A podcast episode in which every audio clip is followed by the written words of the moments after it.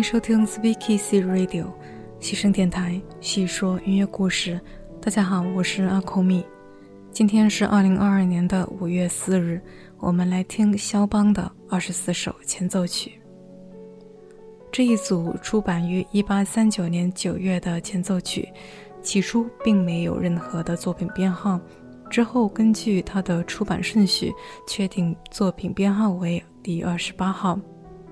它是一部包含二十四首作品的作品集，采用二十四个大小调写作而成。每一个大调之后是它的关系小调，并且按照五度循环的音阶顺序来进行排列。这二十四首前奏曲包含了各种不同的长度、肢体、风格与多种的作曲技巧在其中。而这些短则三十多秒，长也不过四分钟的作品里，他的音乐风格却包括了练习曲、夜曲、马祖卡、葬礼进行曲、无穷动、幻想曲、无词曲与即兴曲等等。今天我们要一起聆听的是由阿尔弗雷德·科尔托的演奏的版本。科尔托生于1877年，去世于1962年，是一位瑞士裔的法国人。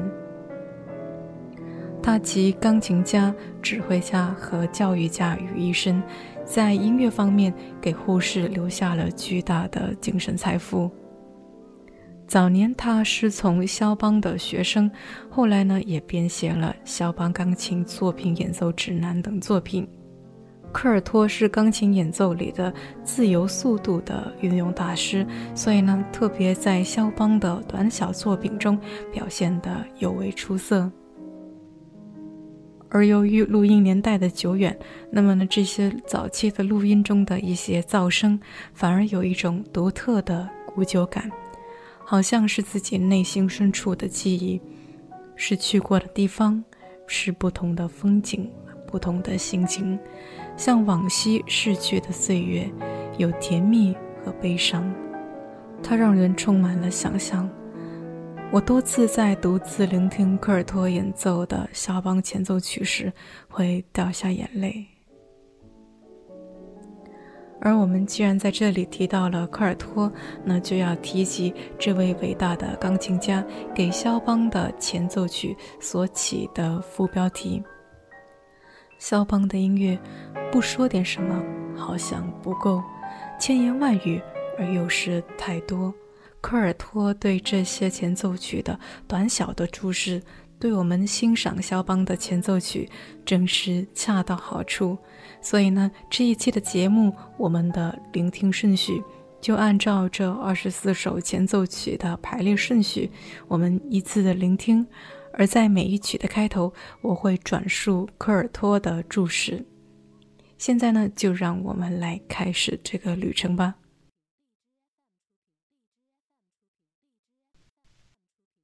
第一首 C 大调，焦急的等候心爱之人。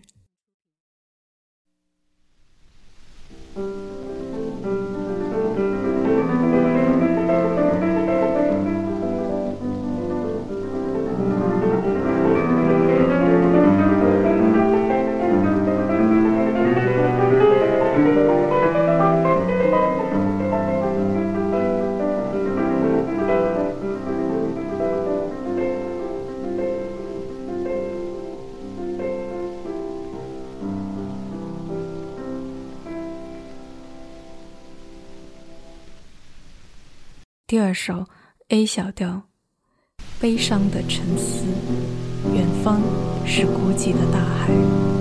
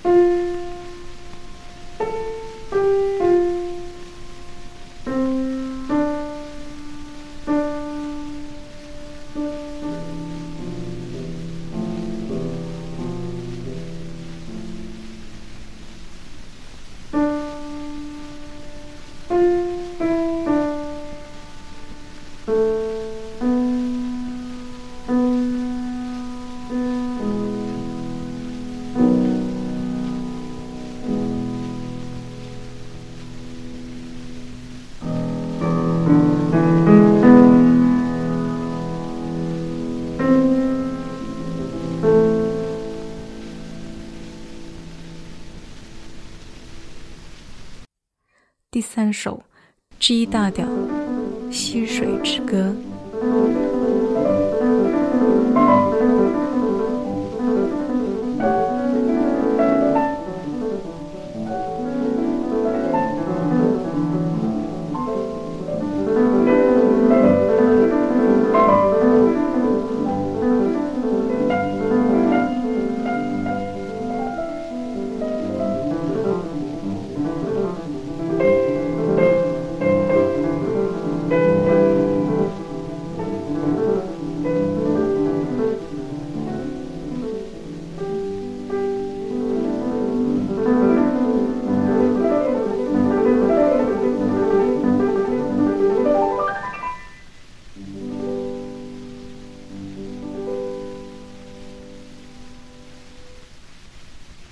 四首一小调，墓碑旁。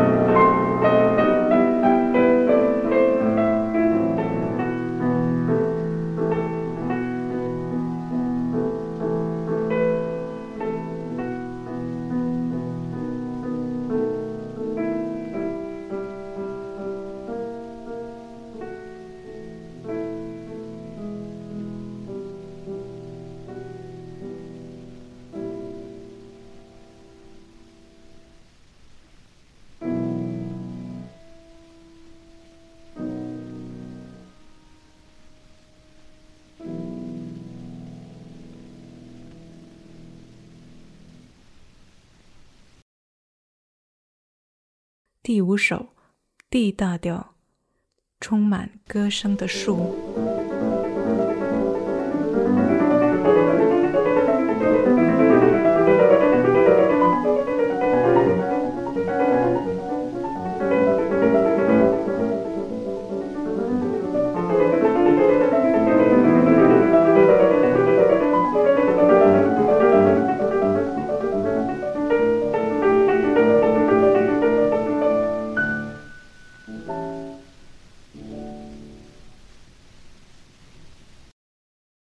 第六首，B 小调，乡愁。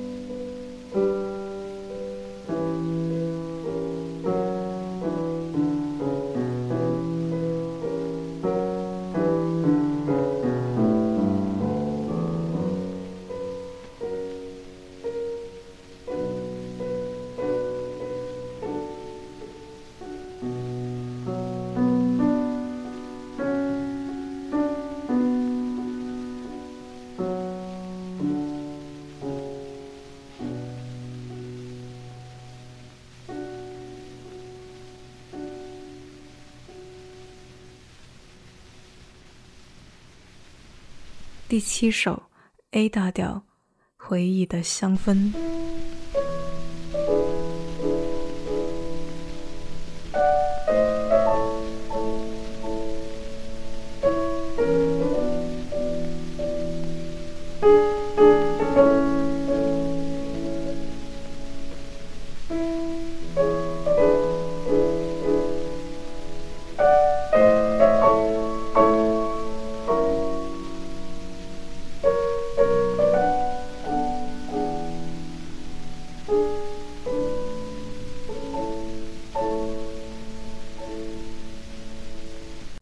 第八首，升 F 小调，风雪交加，翻卷咆哮，可我心中的风暴更为猛烈。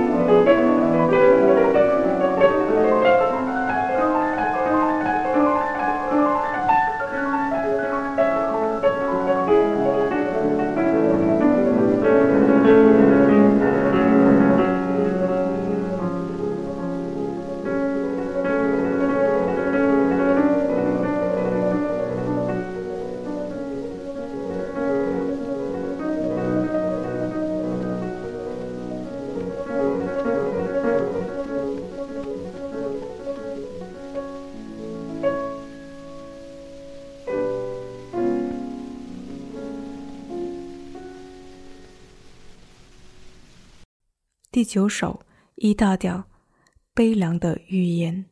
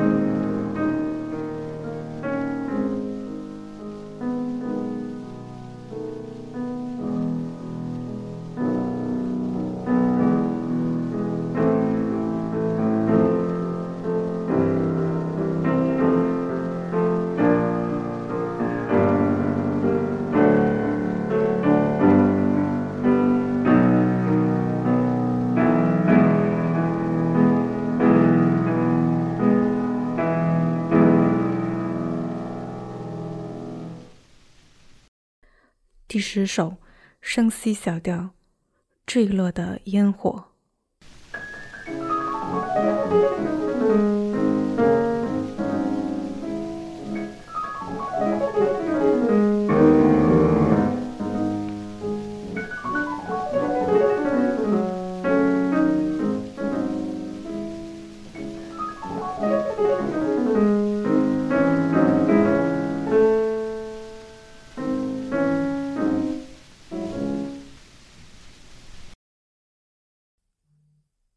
是一首，B 大调，少女的心愿。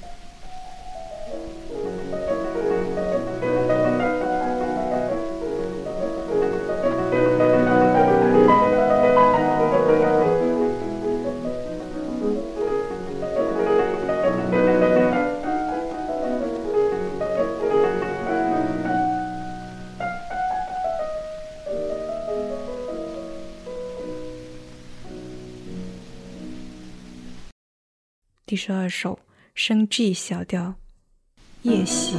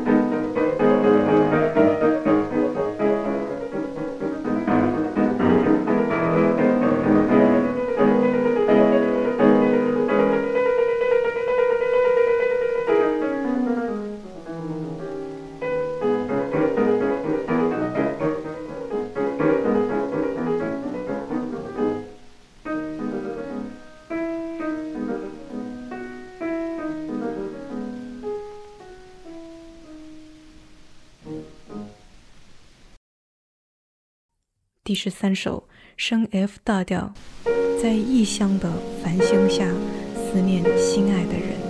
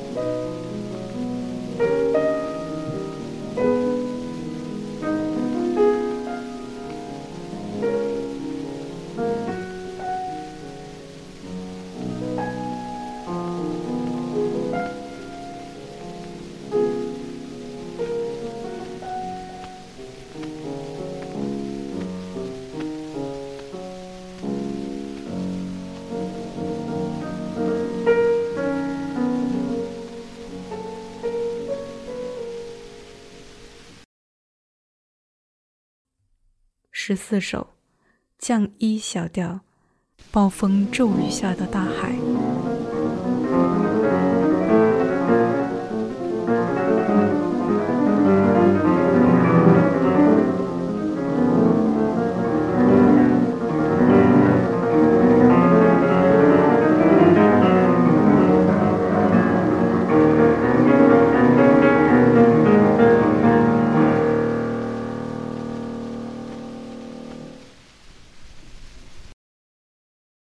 十五首，将地打掉。可死亡就在那里，在阴影中。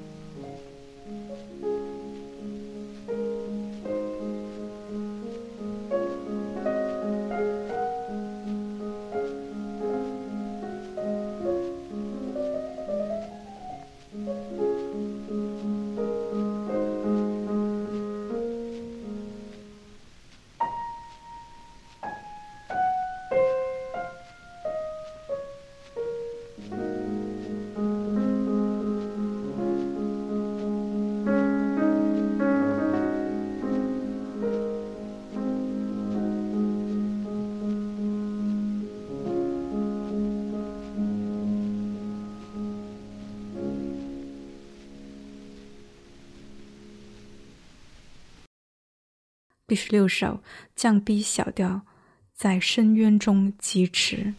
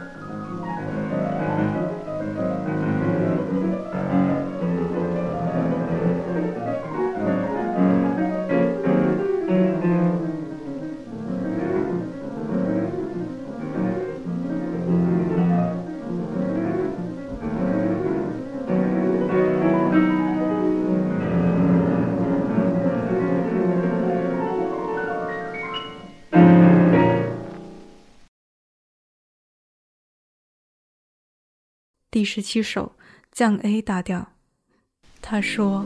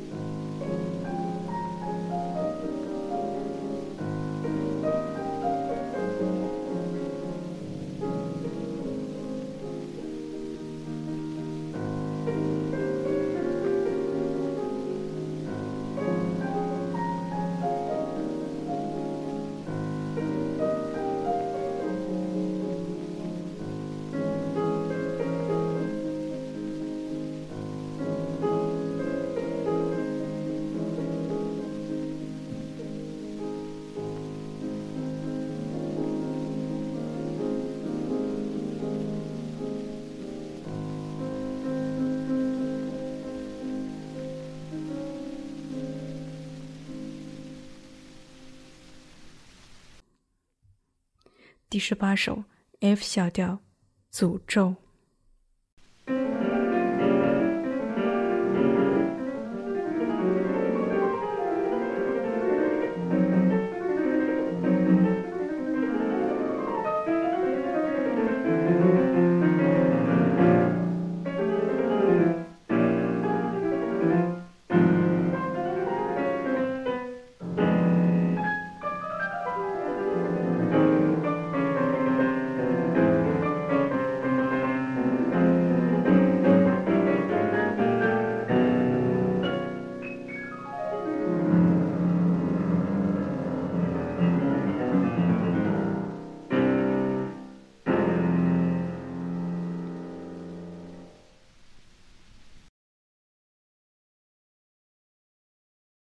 第十九首降一大调。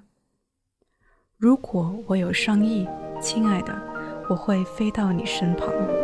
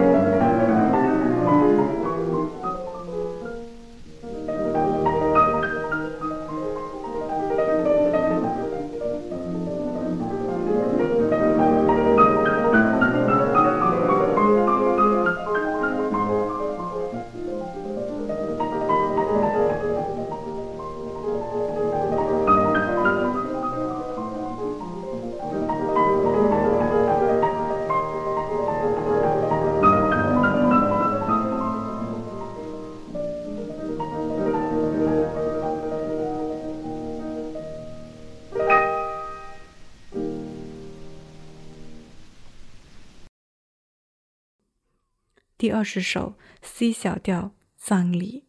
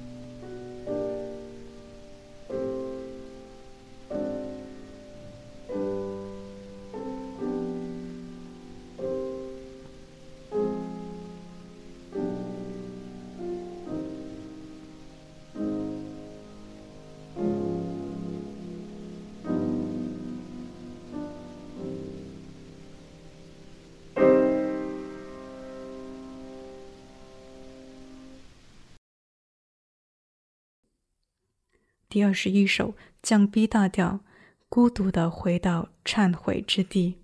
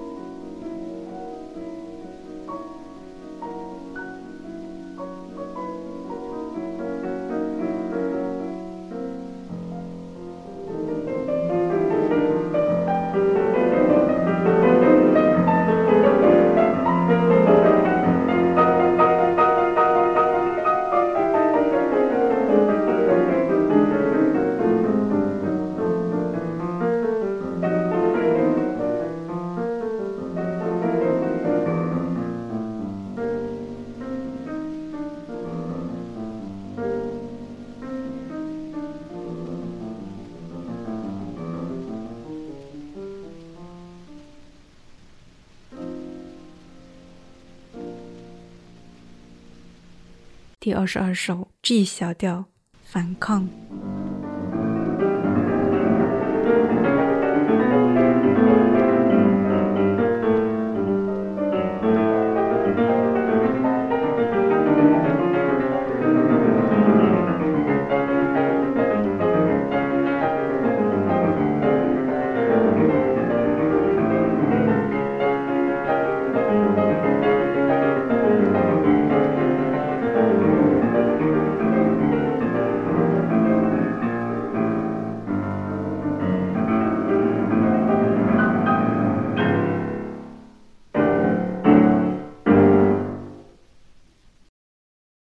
第二十三首 F 大调，水仙们的嬉戏。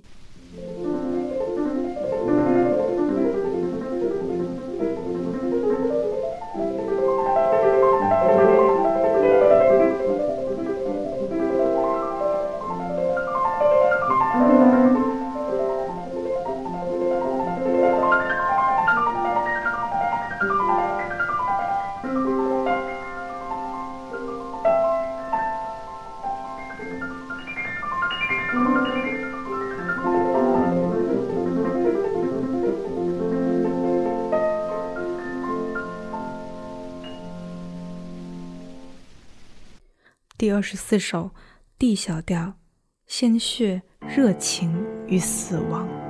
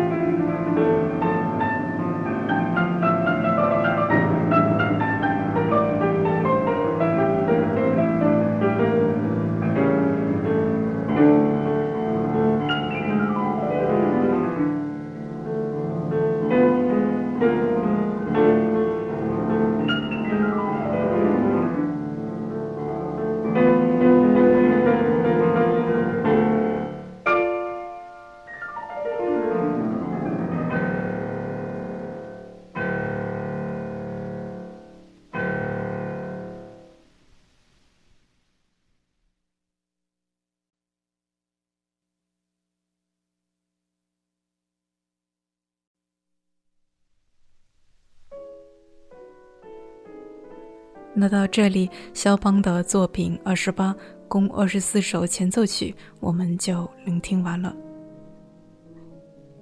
还是要和大家强调一下，刚刚我所叙述的这些，并不是肖邦所起的标题，而是演奏家科尔托所做的一些文字的注释。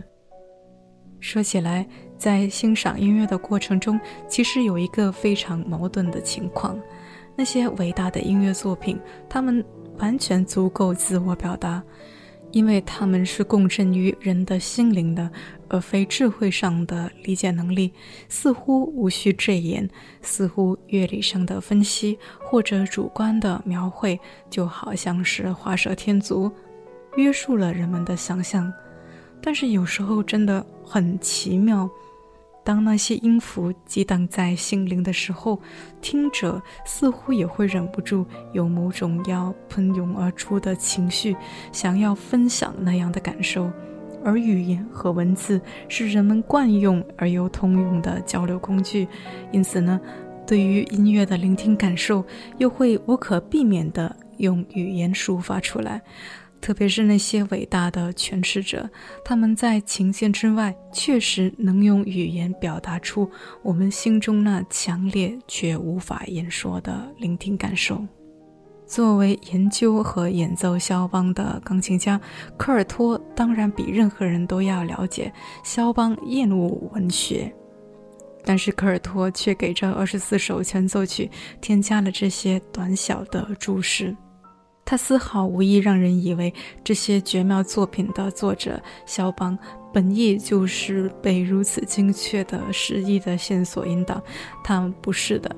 科尔托，他实在只是把自己作为诠释者的体会提交给公众，他希望听众们能够和他一样，通过学习这些音乐史中的独特的篇章，唤起心中那些浪漫、热烈、失意或者是绝望的遐想。